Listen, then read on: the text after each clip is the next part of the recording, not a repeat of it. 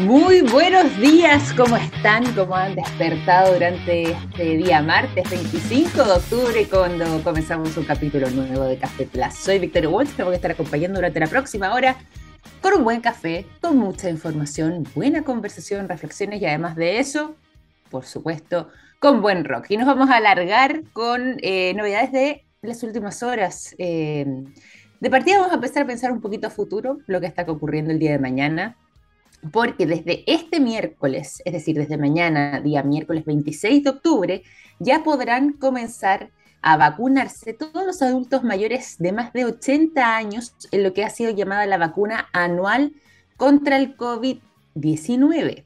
Antes que estábamos con todas estas vacunas de refuerzo, aproximadamente cada seis meses, lo que tenía la, la vigencia, la duración, igual dependía un poco del tipo de vacuna y del laboratorio eh, con el cual uno era inoculado. Sin embargo, después de que cambió todo esto en nuestro país hace ya aproximadamente un mes atrás, ¿ah? no, no es mucho más tiempo. Eh, han cambiado los protocolos y por lo mismo también ciertas medidas de seguridad. Ya no estamos utilizando mascarillas em, en lugares públicos, por ejemplo, salvo, lógicamente, todo lo que tiene que ver con recintos sanitarios, pero ni siquiera en el transporte se está exigiendo hoy por hoy mascarillas. Bueno, cuando se hizo todo este cambio, también de parte del Ministerio de Salud se anunció iba a comenzar a aplicarse entonces una vacuna que iba a ser anual y que en este caso en particular ya comenzará a aplicarse esta vacuna contra el COVID una vez al año, por supuesto, como decíamos recién, pero en este caso los adultos mayores sobre 80 años. Y esa realidad comenzará a ser eh, cierta desde mañana miércoles 26 de octubre. Igual que ocurría en las ocasiones anteriores, va a haber una especie de calendario, es decir, para evitar que se generen aglomeraciones, atuchamientos de distintos grupos etarios de personas que eh, intenten conseguir la vacuna, bueno, se va a ir distribuyendo de acuerdo a las edades. Eh, semana a semana se va a ir anunciando también a qué grupo y en qué rango de edad les corresponde para que estén atentos a quienes estén interesados entonces en eh, ser vacunados, a recibir esta vacuna anual contra el COVID-19. En este caso, eso sí, a diferencia de las anteriores, Claro, las anteriores tampoco eran obligatorias per se, pero sí habían restricciones para quienes no se las aplicaban. Por ejemplo, todo lo que ocurría con el pase de movilidad quedaba restringido y por lo mismo no podían utilizarlo eh, y asistir a distintos lugares, al cine, a, por ejemplo, donde lo exigían, a un concierto que muchas veces también lo exigían, o, obra de teatro, eh, para que si, por ejemplo, lo que tenía que ver con los traslados, un viaje de un lugar a otro también era muchísimo más complicado si uno no contaba con el pase de movilidad, sobre todo si eran viajes de más de 200 kilómetros. Si yo quería, por ejemplo, ir en avión hacia Punta Arenas, bueno, sin el pase de movilidad eso no era posible. Eh, ese tipo de escenarios, claro, ya cambiaron, pero ahora em, no es obligatorio, no va a ser tampoco eh, en este caso en particular, no va a existir la posibilidad de eh, restringir a alguien que no se haya vacunado, que no haya recibido esta vacuna anual, pero de todas maneras el llamado que hace la autoridad, por supuesto, es a mantener esta vacunación por eh, el cuidado y el bien de todos. Personas sobre 80 años recibirán entonces la inoculación mañana, día miércoles 26 de octubre, en esta vacuna anual contra el COVID-19.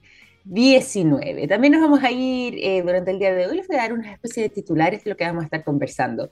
Fíjense que em, nuestro país, Chile, y esto está bastante bonito y bien interesante, acaba de ser reconocido eh, por su patrimonio geológico, y esto a nivel global.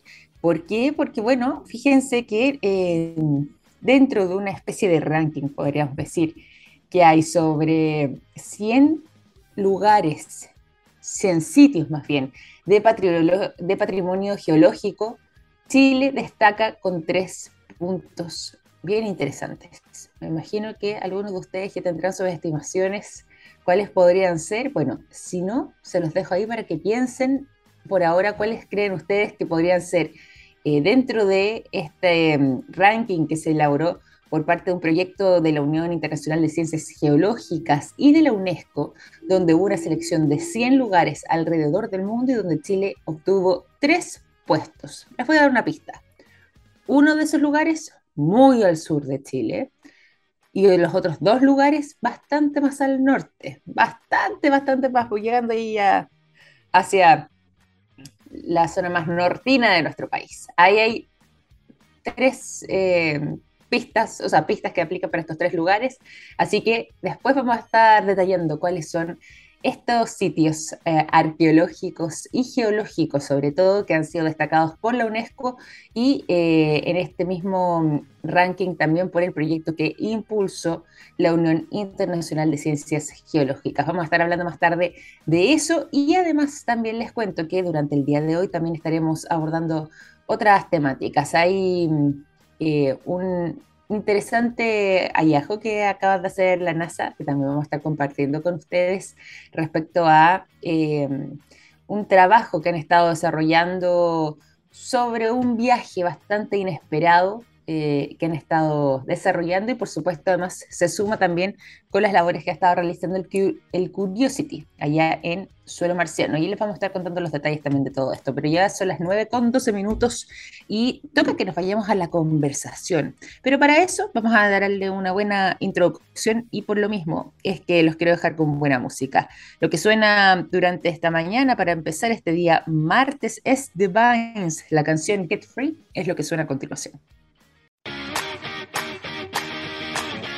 Eso son las 9 de la mañana con 15 minutos. Seguimos en Café Plus. Vamos a irnos a la conversación durante el día de hoy porque además hoy es una jornada bastante relevante. Es un día muy importante. El día contra el cambio climático se está desarrollando además durante esta semana y eh, por lo mismo hay mm, algunas informaciones eh, vinculadas a nuevos proyectos eh, que buscan aplicar, por ejemplo, en lo que tiene que ver con eh, el desarrollo de proyectos inmobiliarios, paisajismo que sea sustentable, que esté implementándose eh, en esta línea y que ya comenzaría, esperemos también, a convertirse en tendencia eh, de hecho, sin ir más lejos, en Puerto Montt hay un proyecto residencial muy interesante que ha seguido esta lógica y para conocer más detalles sobre esto y por supuesto el desarrollo entonces de este paisajismo sustentable es que nos acompaña el día de hoy el gerente técnico mm, de desarrollo de inmobiliaria Altas Cumbres, está junto a nosotros José Miguel Montesinos. ¿Cómo está José Miguel? Bienvenido a Café Plus, muy buenos días. Hola, buenos días, muchas gracias por la invitación. Gracias a ti por eh, aceptar nuestra invitación, por recibirnos el día de hoy, cuando además tenemos este tema tan interesante. Se ha convertido en tema de discusión muchas veces todo lo que tiene que ver con el paisajismo, pensando justamente en que estamos en un periodo difícil, el cambio climático es una realidad, eh, hay un calentamiento global que... Em, nos tiene a todos preocupados respecto a lo que va a ocurrir en el futuro. Y por lo mismo el desarrollo de un paisajismo que vaya en esa línea y que también sea acorde a eh, el clima y, la realidad de los distintos sectores donde se va implementando termina siendo una necesidad en vez de instalar quizás eh, algunas plantitas, arbustos, eh, flores que pueden ser muy bonitos, pero que no necesariamente eh, son los indicados para cierto tipo de suelo y quizás por lo mismo terminamos haciendo una especie de, mm, creando un problema porque requerirían, por ejemplo, más agua versus lo que podría ser ejecutar eh, plantas, por ejemplo, que sean acordes a los requerimientos que hay eh, en ese lugar en particular. Por lo mismo, cuéntanos un poco cuál es la mirada que tienen ustedes y que han estado desarrollando como línea de trabajo en eh, la inmobiliaria de altas cumbres y por lo mismo, cómo es que esto ya lo están implementando.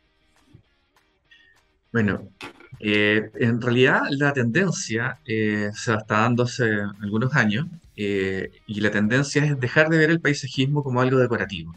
El paisajismo mm. hoy día no es un elemento que hace que un proyecto sea más bonito, más atractivo y más, eh, eh, y, más eh, verde solamente por el hecho de ser verde. Hoy día la tendencia es que el verde está disminuyendo, es decir, la cantidad de pasto que hay en los, en los proyectos está disminuyendo por la cantidad de riego que necesitan, en línea también con, con la necesidad de tener eh, una optimización de los recursos naturales ya no es un secreto para nadie que la escasez hídrica en Chile y en el mundo es un tema que está instalado y hay que ver cómo resolverlo. Y se están reemplazando por otro tipo de especies. Lo que se está privilegiando es que, eh, además de que el paisajismo tenga, eh, sea usable, sea utilizable, es decir, sirva para el, para el propósito más allá de que sea un adorno, sino que los niños puedan jugar, hayan espacios donde la gente pueda eh, tomar sombra debajo de un bonito árbol o de un sector que sea agradable, eh, también este paisajismo se está pensando en que sea proyectable, que sea sostenible y sustentable. Sostenible y sustentable son dos cosas que van de la mano con lo que nosotros estamos haciendo porque a nosotros no nos interesa eh, plantar una especie X y que después de cierto tiempo, cuatro años más, por los cambios climáticos, la tendencia que tenemos, esa especie muera o, o, no se desarrolle de la forma que nosotros pretendemos, sino que estamos proyectando un paisajismo que se, eh, es pensado para que acompañe el proyecto por largo tiempo, ojalá por 20, 30 años, y eh, que además no requiera una mantención importante, que el paisajismo eh, sea acorde al espacio en el que estamos instalándolo y para eso estamos utilizando especies eh, nativas. Estamos usando especies de la zona que la lógica dice que esas especies que si son de la zona y son nativas debiesen tener una mucho mejor adaptación que una especie que es extraída de otra área y colocada en el sector.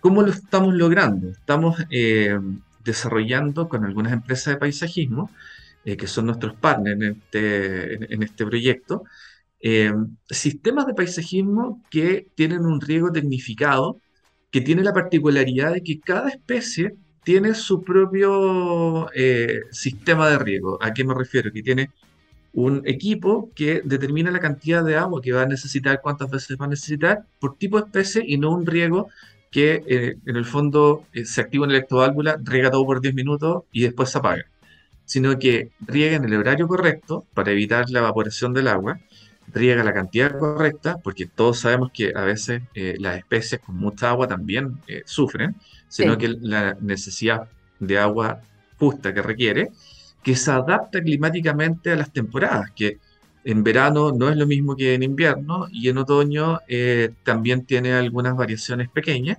Y ese paisajismo además es muy bueno, aparte de ser eficiente, porque podría llegar a ahorrar entre un 30 y un 90% del agua que se consume, además es muy efectivo, porque está justo al elemento que se tiene que regar y no se pierde porque está regando un área muy grande o está em, eh, de alguna forma confundiendo los tipos de riego para las floraciones distintas, sino que es específico y eh, sumamente eh, detallado en la forma en que se instala. Mm. En Puerto Montt, en este proyecto que nosotros estamos ocupando como, como piloto, entre otros que estamos ya partiendo, que es Alta Vista, nos hemos dado cuenta en los últimos años que si bien la cantidad de precipitaciones se ha mantenido constante en volumen, en cantidad de agua precipitada, hemos tenido episodios que cada vez se están repitiendo más, donde la, eh, las precipitaciones se concentran en pocos días. Llueve tres, cuatro días, lo que antes llovía en dos semanas, que era obviamente una precipitación mucho más pausada. Entonces estamos teniendo el efecto de que nuestros riegos o que, nuestro, nuestros jardines están sin aguas a veces eh, una semana, nueve días, eh, incluso en pleno invierno. Entonces, eso nos ha obligado a tener que hacer algo que antes no se hacía en la zona, que era tener que introducir un tipo de riego tecnificado. Nosotros hemos elegido específicamente este tipo de riego eh, que está asociado también a este tipo de especies. No sé si te interesa saber qué tipo de especies estamos colocando. Eso te iba a preguntar. Cuéntanos, porque además, como tú nos decías, son especies nativas, especies de la zona. Entonces, eh, para ir conociéndolos también, porque es parte además de nuestro patrimonio natural. Claro, si, eh, alguien en, su casa tiene la oportunidad de comprar estas especies y es del sur, eh, los incentivo que lo hagan porque se dan muy bien, con muy poco cuidado y hay que tener algunos tips que uno puede encontrar en, Google, eso tampoco es un secreto. Nosotros estamos colocando, estamos colocando eh, el notro, eh, el abeto, pese que no es de la zona, pero se, ve, se da bien en la zona y, sea, y, además tiene un, tiene, tiene una resistencia y una resiliencia el árbol que, ayuda a combatir contra las inclemencias del, clima. Eh, el ulmo, el nitre, ni, nirre, nirre, perdón, el nirre, y las otras son especies de plantas herbáceas más pequeñas. Nosotros estamos colocando muchos cubresuelos. Eh, y, de los cubresuelos que estamos colocando, los que mejor funcionan, que también son de la zona, son los tusílabos. Entonces, con eso estamos reemplazando mucho eh, la utilización del pasto, que alguna vez fue un poco exagerada por todo.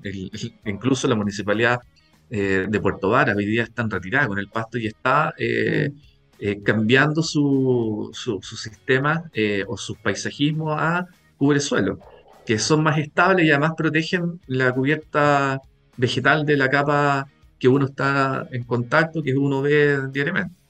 Es que es muy importante además el tema del pasto, porque claro, quizás nos acostumbramos nosotros a eh, incluir el pasto cuando pensamos inmediatamente quizás en paisajismo, en un jardín, en eh, mejorar quizás la terraza, el patio de la casa, aunque sea pequeñito, y uno inmediatamente lleva esa idea al pasto. Pero el pasto requiere gran cantidad de agua, no es propio además de nuestro territorio, no es de, nuestro origen, tengo entendido que incluso, si puede que me equivoque en esto, si, tú tienes el dato me puedes corregir sin problema, pero eh, claro, proviene de Europa, pero particularmente, por ejemplo, de las zonas lluviosas, lo que tiene que ver con Gran Bretaña, Bretaña, Inglaterra, bueno, allá se da muy bien porque hay una gran cantidad de agua, Escocia, para qué decir, eh, la cantidad de días que llueve en el año puede mantenerse perfectamente, pero acá eh, en Chile no tiene mucho sentido, eh, quizás más al sur, pero también está retirada, como nos decías tú, al menos, por ejemplo, en Puerto Varas, como nos indicabas, la, la municipalidad ya está un poco retirándose ese tipo de proyectos, por lo menos en, el resto del territorio más hacia el norte de nuestro país, eh, las lluvias cada vez son menos abundantes, estamos en una sequía extrema.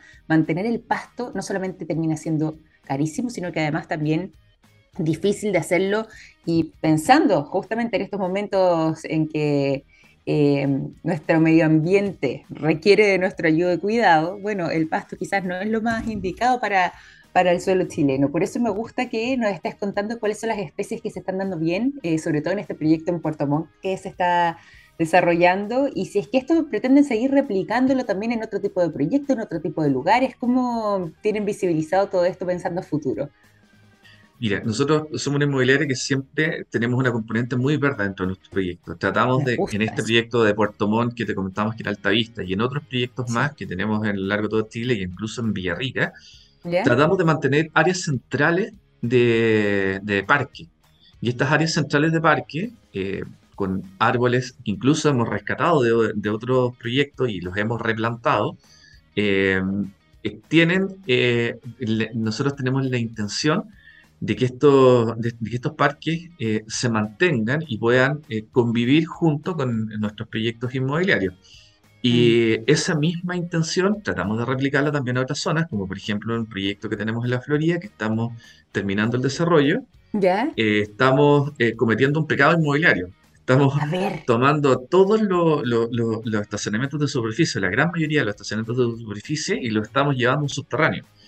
Eh, desde el punto de vista inmobiliario esto es una locura, porque sale carísimo y, y, y, lo más fácil es tener estacionamientos de superficie, pero son muy duros tú ves mucha superficie de cemento, ves poco árbol, ves poca, eh, ves poco de lo que nosotros estamos acostumbrados en el sur, porque somos una empresa que está muy fuerte en el sur. Mm. Entonces lo que estamos haciendo es este suicidio inmobiliario, estamos llevando todo el subterráneo y estamos generando una placa arriba donde vamos a colocar eh, un paisajismo también sustentable, donde vamos a colocar especies eh, de árboles, vamos a colocar sectores de, de juegos, plazas para niños, juegos para para, para perros, incluso sectores de recreación para perros, todo mezclado con esta, eh, como le dicen, la magia del sur que nosotros estamos un poco estrellándonos acá.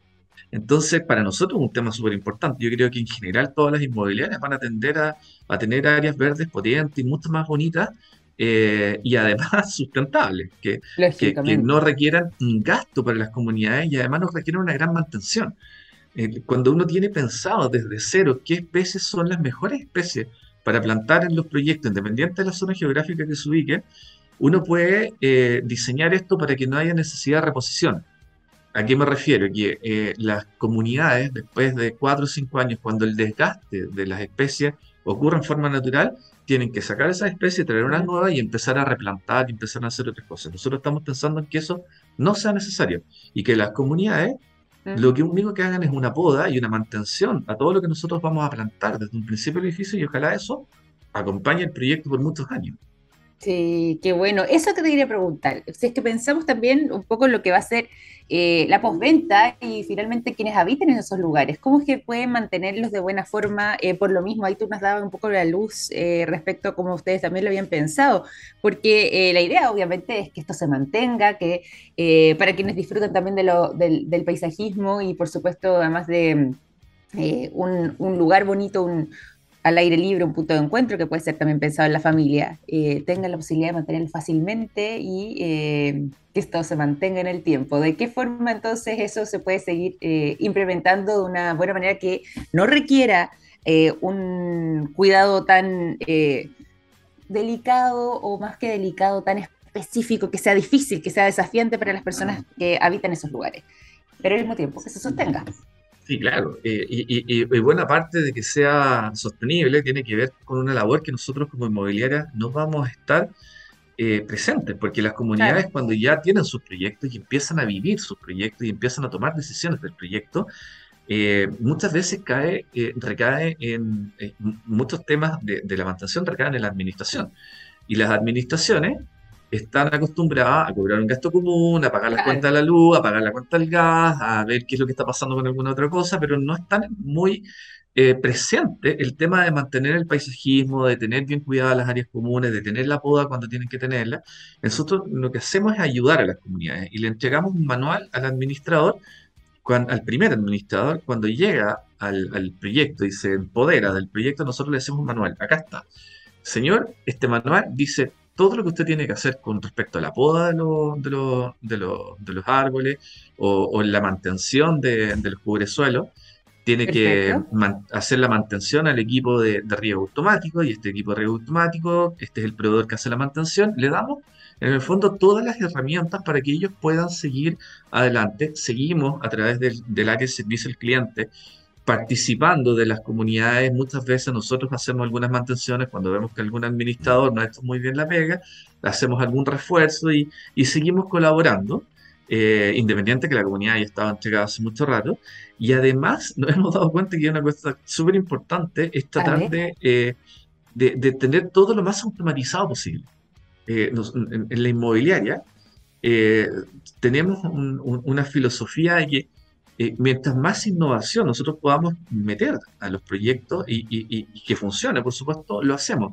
Y ahí somos súper libres todos de, implementar cosas, hacer I más D y, tirarnos a la piscina. Y este sistema lleva también emparejado la automatización del, riego. Eh, ojalá que el, administrador o la persona que está a cargo de la mantención del, del jardín no tenga que ni siquiera tocar los riegos automáticos, ni siquiera tocar los computadores que están mm. eh, comandando cada una de las acciones del riego.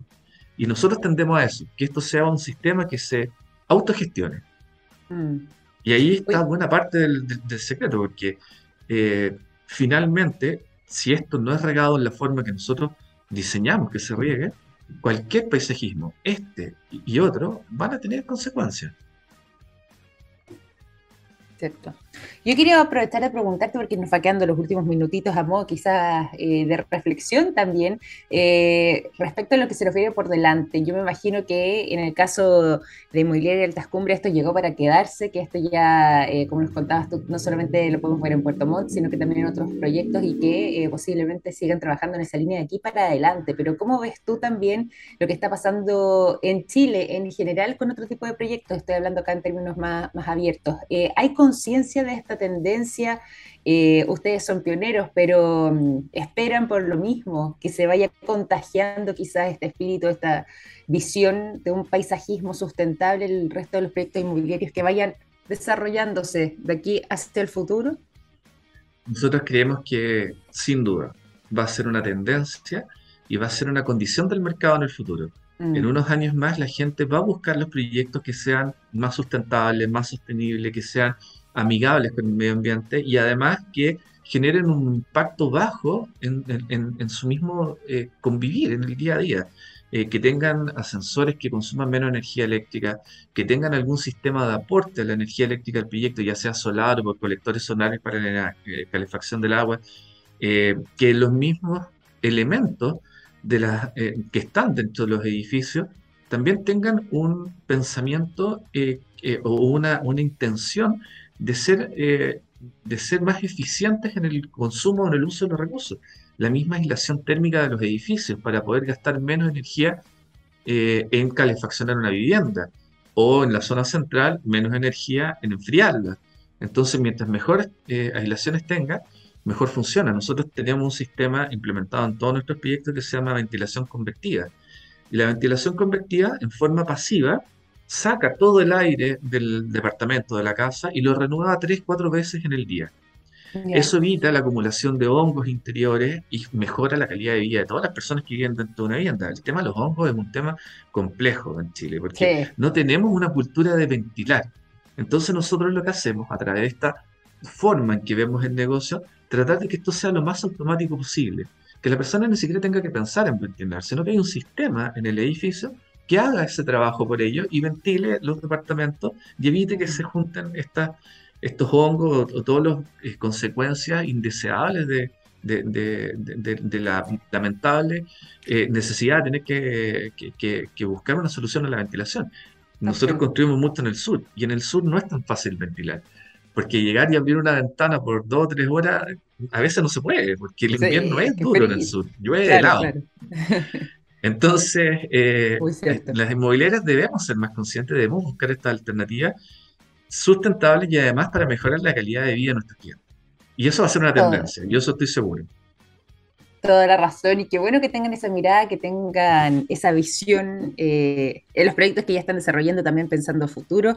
Te quiero agradecer, José Miguel, eh, por esta conversación. Eh, qué interesante y qué bueno poder conversar sobre estos temas, porque eh, como decías tú, yo creo que también en el futuro va a ser una exigencia del mercado que tengamos proyectos inmobiliarios en este caso y, eh, por supuesto, incluyendo el tema del paisajismo, que sean sustentables. No estamos en un momento fácil a nivel planetario respecto a lo que está pasando con el cambio climático. Todo lo contrario, hay un desafío por delante y eh, empezar a tener conciencia, incluso también en estos aspectos que muchas veces no dimensionamos, pero que tienen un gran impacto, es muy, muy relevante. Así que mm, te quiero agradecer por traernos este tema tan interesante usted que han estado desarrollando ustedes también en Inmobiliaria Altas Cumbres para poder eh, contarle también a nuestros oyentes la manera en que se están desarrollando estos proyectos. Muchísimas gracias.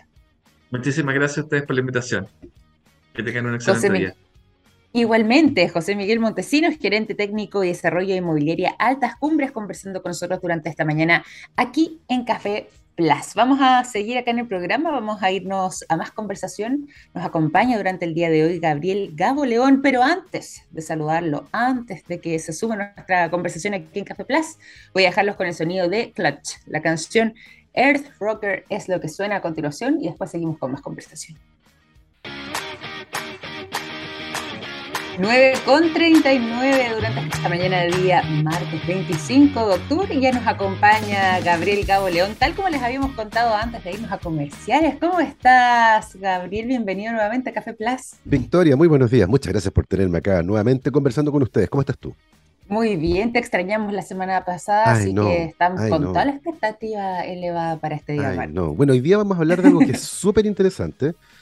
Eh, o al menos yo lo encuentro súper interesante y como siempre la idea es poder generar eh, conversación y discusión alrededor de temas vinculados con la ciencia y la tecnología. Y esta historia comienza em, en 1967, cuando un cirujano sudafricano llamado Christian Barnard realiza el primer trasplante de corazón en humanos del mundo. Uy. Esa fue una cirugía mm, fundamental en la historia de la medicina. Eh, en esa ocasión, Christian Bernard reemplazó el corazón de un hombre llamado Luis Wakansky, que estaba gravemente enfermo del corazón, eh, por el corazón de una mujer que había muerto en un accidente de tránsito llamada Denise Darval. E, esta mujer eh, falleció en ese accidente y su corazón fue transferido entonces al cuerpo de Luis, eh, Luis Wakansky, quien vivió solo 18 días, pero durante esos días que estuvo vivo, luego de la cirugía, estuvo consciente y conversó con periodistas.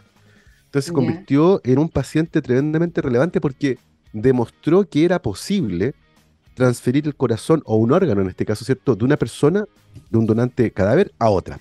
Entonces fue un momento clave en la historia de la medicina porque a partir de ese momento los trasplantes de órganos en humanos se convirtieron en una realidad. Eh, antes de eso eran sencillamente una idea experimental. Em, y años más tarde, Christian Barnard fue a Rusia eh, a un congreso médico-científico y pidió a las autoridades rusas ir a la tumba de un científico llamado Vladimir Demikov. Porque él dijo, este señor es en realidad el padre de todo esto, él fue el que se le ocurrió esta idea. Y los rusos le dicen, no, pues si Demikov está vivo. Y él no tenía ah, idea, pensaba que Demikov estaba muerto, tenía 82 años. Em, y la verdad es que Demikov estaba súper olvidado, viviendo en la pobreza más extrema. Nunca tuvo el reconocimiento que mucha gente cree debió haber tenido. Em, porque este señor Vladimir Demikov, eh, hijo de campesinos pobres, mm. se convirtió en un cirujano experimental y él fue el primero que en la década de los 50 comenzó a hacer trasplante de órganos en animales. ¿ya? Ah, eh, él comenzó, de hecho, con un hecho bien inédito. Estaba en cuarto año de medicina y él, que sabía mecánica, había trabajado como mecánico en una fábrica de tractores en, la Unión Soviética, fabricó un corazón artificial para un perro. Con un par de bombas, qué sé yo, y le implantó este corazón a un perro. Y el perro vivió durante un montón de tiempo.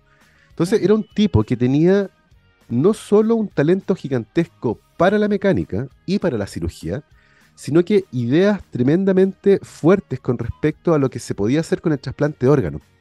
Ideas que en su cabeza nacieron una vez que vio a un eh, automovilista cambiar un neumático de un auto, y este automovilista le dijo, mira, en un auto la gracia es que uno puede cambiar cualquier parte que esté mala por otra y el auto sigue funcionando. Y Demikov pensó que sería genial hacer eso con un cuerpo humano. O sea, si hay algo que falla, un hígado, por ejemplo, ¿por qué no reemplazarlo por otro? Eh, y con esa idea en la cabeza, Demikov comenzó en la década de los 50 a hacer los primeros trasplantes en animales. Y la verdad es que fue tremendamente exitoso. Trasplantes de corazón, de pulmón, de hígado, en perros y en gatos principalmente. Hacía cientos de cirugías al año, una cosa bien impresionante, pero eso le permitió afinar la mano y además desarrollar no solo procedimientos quirúrgicos novedosos, sino que además instrumental nuevo. Este tipo sabía mucha mecánica, entonces la verdad es que era como la receta perfecta para que alguien en un laboratorio de cirugía comenzara a hacer este tipo de operaciones. Al punto que fue la inspiración de Christian Bernard, y Christian Bernard contaba que él en la década de los 60 pidió permiso a la Unión Soviética para ir a conocer a Demikov. No se lo permitieron porque en esa época, Guerra Fría, Sudáfrica y la Unión Soviética no tenían relaciones diplomáticas, pero Christian Bernard fue igual como turista a Moscú y ahí conoció a Demikov aprendió parte de sus técnicas quirúrgicas y esas fueron las que aplicó en el primer trasplante de corazón. Entonces, Demikov pasó a la historia, Vladimir Demikov, este científico soviético, pasó a la historia como el padre de la cirugía de trasplante de órganos, ¿ya? Al punto en que hoy es considerado como la figura más relevante de toda esa área de la medicina, que es tremendamente importante, ¿ya? Ahora, hay un lado oscuro acá, porque Demikov no solo hizo trasplantes de corazones, de hígados y de pulmones. Eh, a partir de los años 50 realizó al menos unas 30 cirugías de trasplante de cabezas en perro. Son cirugías tremendas porque él lo que hacía era fabricar perros de dos cabezas. ¿ya? Entonces, habitualmente tomaba un ah. perro grande, a un pastor alemán, por ejemplo, le hacía una incisión en el cuello y ahí unía toda la parte delantera de un perro más chico. Cuando digo toda la parte delantera me refiero a la cabeza, el cuello y las dos patas delanteras. Y todo eso lo suturaba en el cuello del perro más grande. Entonces terminabas con un perro de seis patas y dos cabezas, ¿ya? Esos experimentos durante mucho tiempo no fueron conocidos en Occidente. Fueron realizados durante la Guerra Fría eh, y por lo tanto había muy poca publicidad al respecto. Eso cambió a fines de los 50 cuando la revista Life, una de las más importantes de Estados Unidos, hizo un fotoreportaje de esta cirugía y quedó la escoba. Eh, imagínate, imagino. Las fotos son tremendas, las pueden buscar, ustedes buscan eh, Demikov, perro dos cabezas y se van a encontrar con unas fotografías que de verdad son realmente impresionantes, son aterradoras. Em, y esta cirugía. como película de terror, además, esto. encarna, encarna la perfección a esa idea de científico loco que teníamos. Claro, claro. Tipo Frankenstein o La isla del Doctor Moreau, esta novela de Wells, ¿cierto? Donde un, científico huye a una isla para, lejos de la crítica, hacer estas vivisecciones y mezclar animales y hacer como eh, animales antropomórficos, qué sé yo. Bueno, y Demikov encarnó a ese científico loco. Entonces, además de ser padre de las trasplante de órganos, Demikov se convirtió un poco en un paria por esta cirugía para mm. fabricar perros de dos cabezas que a las que nunca se les encontró mucha utilidad. Demikov se defendía diciendo que él lo que pretendía era generar las bases para algún día eh, trasplantar la cabeza, por ejemplo, a un paciente tetrapléjico cuyo cuerpo no puede mover. Eh, son cuerpos que rápidamente comienzan a tener problemas funcionales. ¿ya? El hecho de que no se muevan impacta la funcionalidad de ese cuerpo. Y Demikov decía, sería el poder tomar la cabeza de esta persona que está funcionando y trasplantarla en un cuerpo nuevo. Ya, esa era como su idea a largo plazo. idea que fue tomada por un científico estadounidense también que hizo trasplante de cabeza en mono. Y es una, cosa bien espantosa. Eh, de hecho, parte de las imágenes más brutales eh, que tienen que ver con maltrato a animales en los laboratorios de investigación son de esta cirugía. ¿ya? Espantoso. Ahora, hay una cosa debajo que es bien interesante que tiene que ver con cómo dos cerebros ocupan un mismo cuerpo. ¿ya? Eh, porque es bien interesante cómo, cómo el cerebro funciona estando encarnado en un cuerpo, porque sensorialmente todo su input viene de ese cuerpo. Entonces, bien interesante cómo conviven. ¿ya? Mm. Ahora, ¿por qué estoy contando toda esta historia? Porque resulta que la semana pasada eh, se publicó un estudio científico en la revista Nature, bien inquietante, que tiene unas eh, posibilidades éticas eh, que vale la pena discutir y es el tema central de esta columna. los científicos desde hace mucho tiempo pueden crecer órganos en miniatura en el laboratorio. ¿ya? se llaman organoides. Y hay organoides de hígado, de intestino, de pulmón y de, y de cerebro. No, no son un órgano 100% funcional, no es un cerebro, ¿ya? Pero, pero es mucho más complejo que sencillamente células creciendo en una placa de cultivo. Eh, de hecho, los organoides de intestino tienen forma de lumen y generan como una cavidad. Entonces, representan mucho mejor a un órgano humano que a las células sencillamente creciendo en placas de cultivo. Y por lo tanto, los organoides se han convertido en sistemas fundamentales para evaluar, por ejemplo, tratamientos médicos. Entonces, como un paso intermedio entre el modelo animal, las células en cultivo y los pacientes. Entonces, antes de un paciente, uno los puede probar en un organoide. Si ¿Cómo se comporta este fármaco en, en, una especie de hígado que crece en el laboratorio? O en una especie de intestino que crece en el laboratorio? O en una especie de cerebro que crece en el laboratorio. Los organoides de cerebro son en particular tremendamente atractivos eh, y crecen en una placa de cultivo en tres dimensiones. No son células que crecen como una lámina, sino que crecen en tres dimensiones. Tienen forma como de cerebro, pero no tienen toda la funcionalidad de un cerebro. Y se cree que eso ocurre porque justamente crecen en placas de cultivo. Entonces a alguien se le ocurrió la idea de implantar organoides de cerebro en otro cerebro. Esto se comenzó haciendo con ratones, entonces se tomaba un organoide de ratón y se implantaba en un cerebro de otro ratón. ¿ya? Y se veía que se incorporaban estas neuronas, como que, como que se acoplaba el organoide al cerebro completo. Bueno, en este estudio que te menciono, Victoria, se implantó un organoide de cerebro humano en el cerebro de un ratón. Y ese oh. organoide de cerebro humano se incorporó en el cerebro del ratón funcionalmente, o sea, formaba parte del cerebro del ratón, no quedó aparte. Oh, ¡Qué locura! ¿Ya? el punto que son neuronas humanas. Tal cual. Entonces la pregunta que la pregunta que surge acá es ¿en qué momento ese cerebro pasa a ser más humano que ratón?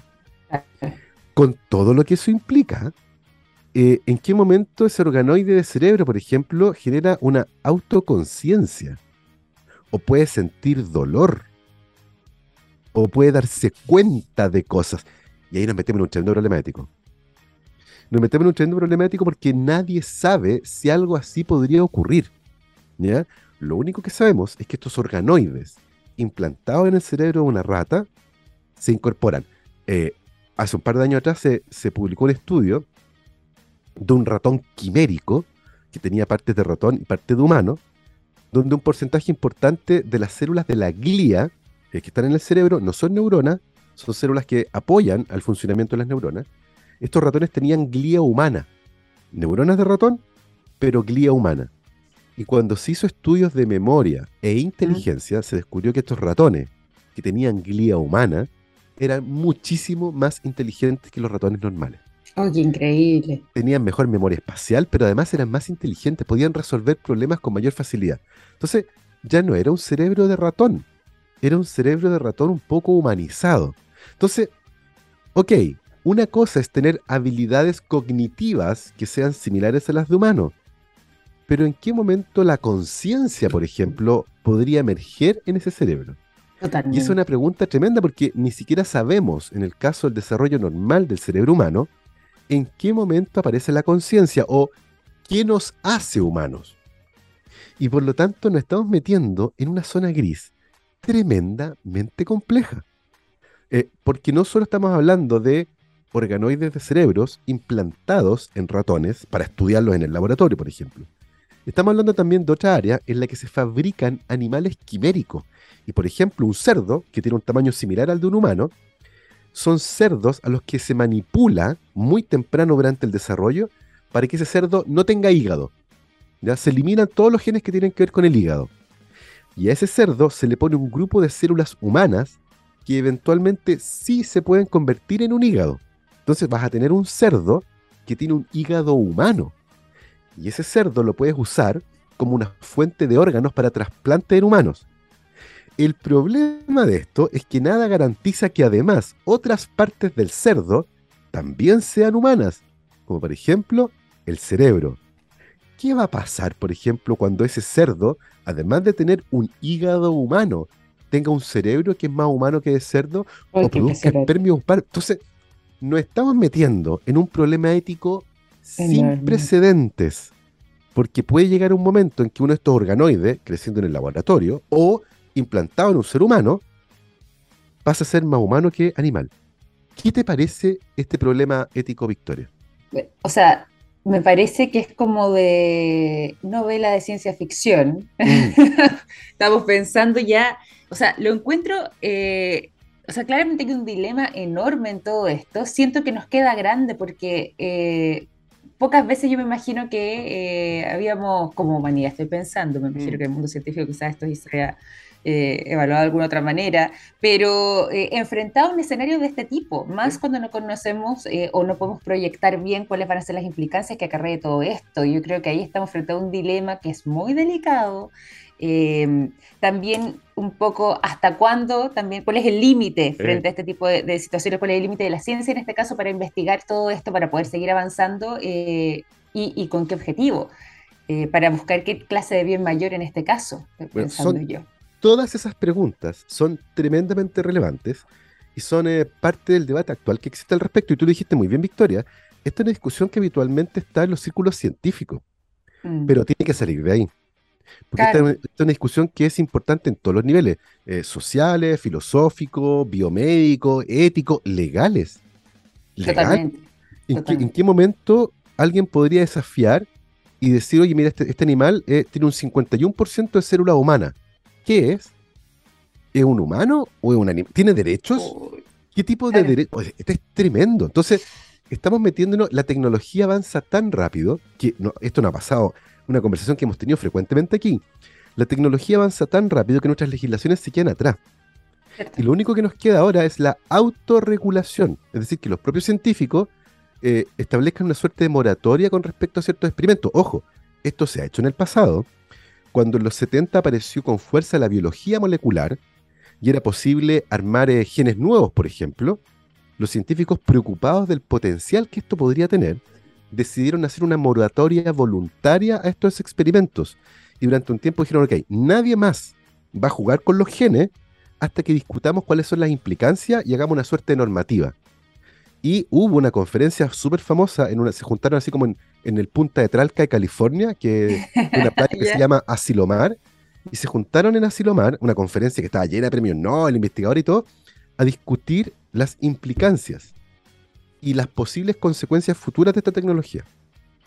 Y durante ese periodo de tiempo, antes de que hubiera como una normativa, hubo una moratoria voluntaria. Mm. Y todo el mundo se detuvo, todo el mundo se detuvo hasta que no hubiera claridad con respecto a cómo trabajar.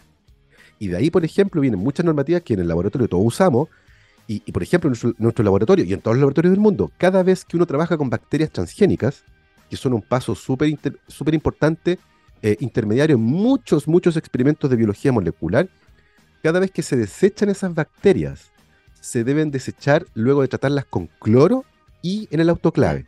O sea, para que estén muertas. Y uno no libera transgenes al ambiente porque sí, porque vaya a saber uno cómo una bacteria los puede agarrar. Entonces, todas esas normas, por ejemplo, vienen de Asilomar. Los manuales de biología molecular, de bioseguridad, vienen de ahí. Entonces, tengo la sensación que esta discusión, Victoria, requiere pausa, mm una moratoria y ponernos de acuerdo con respecto, porque también lo dijiste, ¿para qué? ¿Para qué? Para entender mejor, para terapia, para órganos. Entonces, eh, necesitamos tener un marco más claro con respecto a este tipo de experimentos, sobre todo considerando que las consecuencias que estos podrían tener son inimaginables. Oye, completamente. Es que de verdad que se abre un mundo de preguntas frente a esto, eh, un mundo además de miradas también, porque eh, al no tener un norte tan claro, eh, puede darse para mucho este tipo de experimentos y, y situaciones, pero realmente vuelvo a lo mismo. Yo creo que, claro, quizás en el ámbito científico, como decías tú, esto ya se había discutido, se estaba conversando o estaba más bien en la conversión mm. por último instalado, pero eh, para las personas quizás comunes y corrientes uno lo pensaba o lo hubiera imaginado como algo ya literalmente de película, de novela. Eh, una mirada extremadamente quizás futurista, un poco como decíamos antes de ciencia ficción, sí, claro. Eh, pero interesante además el hecho de que, claro, a través de esta publicación que tú haces también, esta, esta conversación aquí en, en Café Plus eh, después de esta publicación de la revista Nature, pero de todas formas es bueno saber que eso está eh, sucediendo, que está para quedarse, que esta discusión se va a tener que dar en algún momento, eh, hay que ver también ahí los límites éticos de todo esto.